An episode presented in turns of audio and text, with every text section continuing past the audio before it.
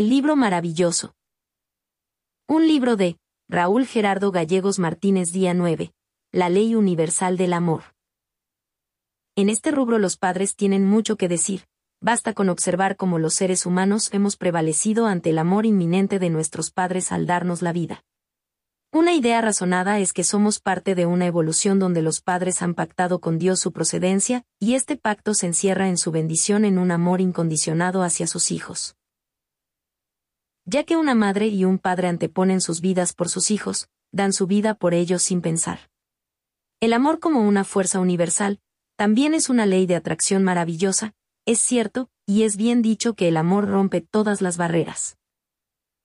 El amor nace del equilibrio espiritual de las personas. Si una persona se siente amada, se ama a sí mismo, de esta manera puede amar a los demás, creando una vida armoniosa con todo lo que le rodea. Una persona que ama es invencible, no puede ser derrotada de ninguna manera.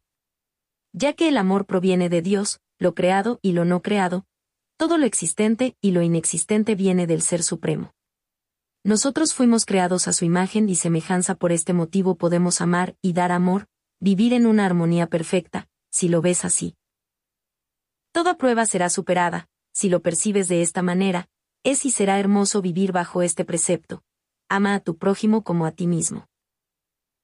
Las personas que han logrado transformar su ascendencia por entendimiento, discernimiento y pragmatismo de esta ley de atracción tienen el poder de destruir las manifestaciones adversas que pueden causarles un daño a otros solo con pensar. Ahora bien, también tenemos que tomar en cuenta la parte antagonista del amor, estamos hablando del desamor. El amor te da bienestar, tranquilidad, certidumbre, paz, armonía equilibrio. El desamor es una amargura interna, un cauce de agua incontrolable, un torrente de lava hirviendo que va quemando todo lo que va a su paso y llega a un lugar que no tiene salida y se queda ahí causando graves estragos hasta que un día se desborda al buscar su salida y te destruye tomando como salida una enfermedad terminal y subyacente. Para contrarrestar el desamor tenemos que trabajar con su principal proveedor, que es sin lugar a duda el resentimiento, el rencor, la envidia, la lástima, los celos, los apegos, manifestaciones tan grandes que viven como parásitos de nosotros, monstruos espantosos que detienen el andar y no te dejan avanzar de ninguna manera. He visto personas físicamente sanas, entristecidas, llenas de odio, personas que van por la vida sin ningún objetivo carentes de todo orden, veletas que son llevadas por el viento, sin poner nada de resistencia, con un tristísimo abandono todo causado por el desamor. Lo primero que tenemos que trabajar es con el enamoramiento personal, la admiración propia. Y lo segundo, es desterrar a las personas que son dañinas, que influyen en forma negativa en nuestra vida, hay que apartarnos de ellos, pues lo más seguro es que seamos los que avivamos el fuego de la discordia. El mal, por sí solo no hace nada, es inofensivo, necesita de almas buenas que corromper.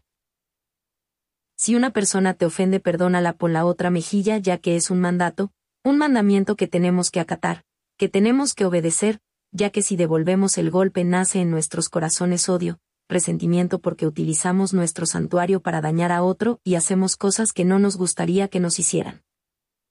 Amar al prójimo como a ti mismo. Todo esto significa que al mirar entrar el mal en otros, debemos de pensar en su ser divino y declarar la verdad.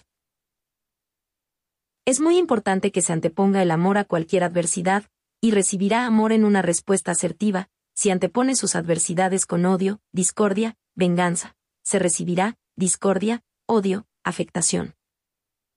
Ame hasta que le duela, ame sin miramientos, ame sin ataduras, sin remordimientos, no se canse de hacerlo. Es lo menos que debemos hacer retribuirle a Dios todo su amor en la fraternidad universal llamada humanidad.